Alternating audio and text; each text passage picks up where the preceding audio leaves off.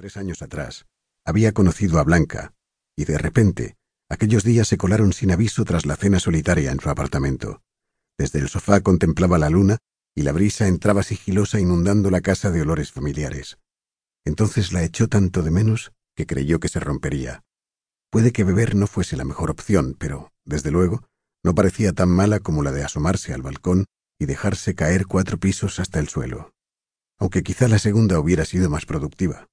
Muerto el perro, se acabó la rabia, murmura Hernán entre dientes, ante la mirada sorprendida y asustada de un chaval de pelo tan rubio que parece blanco. No se molesta en devolverle una sonrisa tranquilizadora. Que le den por culo, piensa. El muchacho parece escuchar sus pensamientos porque no tarda en correr hasta el nido paterno y en un idioma que Hernán supone alemán, comienza a lloriquear a la vez que el padre, tan rubio como el niño, lanza miradas reprobatorias en dirección al inspector. Hernán oculta de nuevo la cabeza entre las manos. No va a pelearse con un tipo que mide más de dos metros. Bastante tiene con intentar llegar a su destino sin llenar el apestoso barco de vómitos y babas. Tendría su gracia desembarcar en el trozo de tierra que ya vislumbra y presentarse ante la autoridad competente como un completo cerdo, mal dormido y pestilente. En su fuero interno le da lo mismo. El exceso de vino no ha conseguido atenuar el exceso de blanca. Quizá es hora de irse acostumbrando a esta nueva vida, llena de ausencia y repleta de hastío. El perfil de Tabarca se va acercando, y ahora Hernán observa el que será su hogar hasta nuevo aviso. Espera encontrar pronto a la chica desaparecida, porque ya se ahoga ante la visión de tanto mar y tan poca tierra que pisar. Ha leído que la isla no llega a los dos kilómetros de extensión y que durante el invierno apenas si está habitada. Unas doce familias pasan sus noches y sus días recluidos en la nada. ¿Cómo puede ningún ser humano soportar tanto tedio? Ojalá el caso se resuelva pronto y bien, y los jefes se vean obligados a acogerlo entre sus brazos enviándolo de nuevo a su ciudad desbordante de gente desconocida, de tráfico, de contaminación, de cines y restaurantes. A la ciudad donde Blanca ya no está, pero también la que conserva su esencia.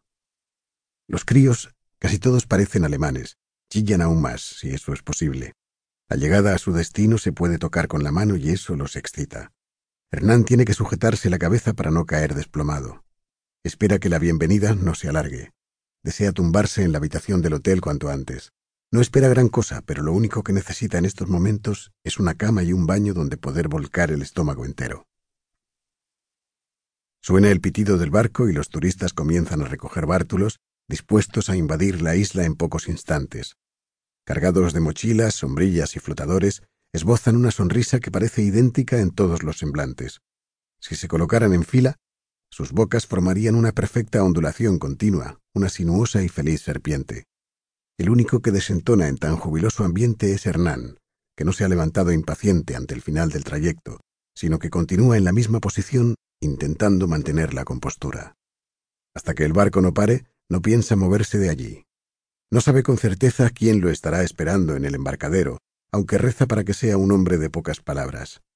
Por fin el barco para sus motores y Hernán deja que la marabunta vaya saliendo para después levantarse. Al hacerlo, el mareo se acentúa y ha de sujetarse en el respaldo de las sillas que va encontrando a su paso. Una bocanada de aire caliente le da la bienvenida al infierno, acompañada de una intensidad lumínica que le taladra el cerebro a través de los ojos. Ha olvidado las gafas de sol, una buena idea teniendo en cuenta que las probabilidades de ver un cielo nublado sobre la isla deben de ser de un 1%.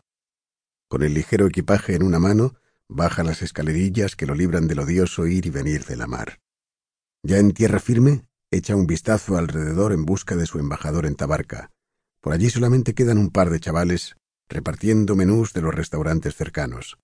Emprende la marcha hacia la isla, no sin antes cargarse de papeles con precios y fotos de platos que incrementan sus ganas de vomitar. Se para al final del puerto, temeroso de abandonar la techumbre que lo resguarda del sol. Si no viene nadie a buscarlo, tendrá que caminar sin rumbo hasta encontrar el hotel. No será difícil teniendo en cuenta las cuatro casas que ve desde donde se encuentra. Cuando está a punto de perder la paciencia y la escasa energía que le permite mantenerse en pie, aparece un policía que llega corriendo y levantando polvo a su paso. Lleva el uniforme de verano, con su camisa azul y su pantalón corto del mismo color. A Hernán, a pesar de su lamentable estado, le entran ganas de reír ante lo que parece más un niño al salir del colegio que todo un señor policía.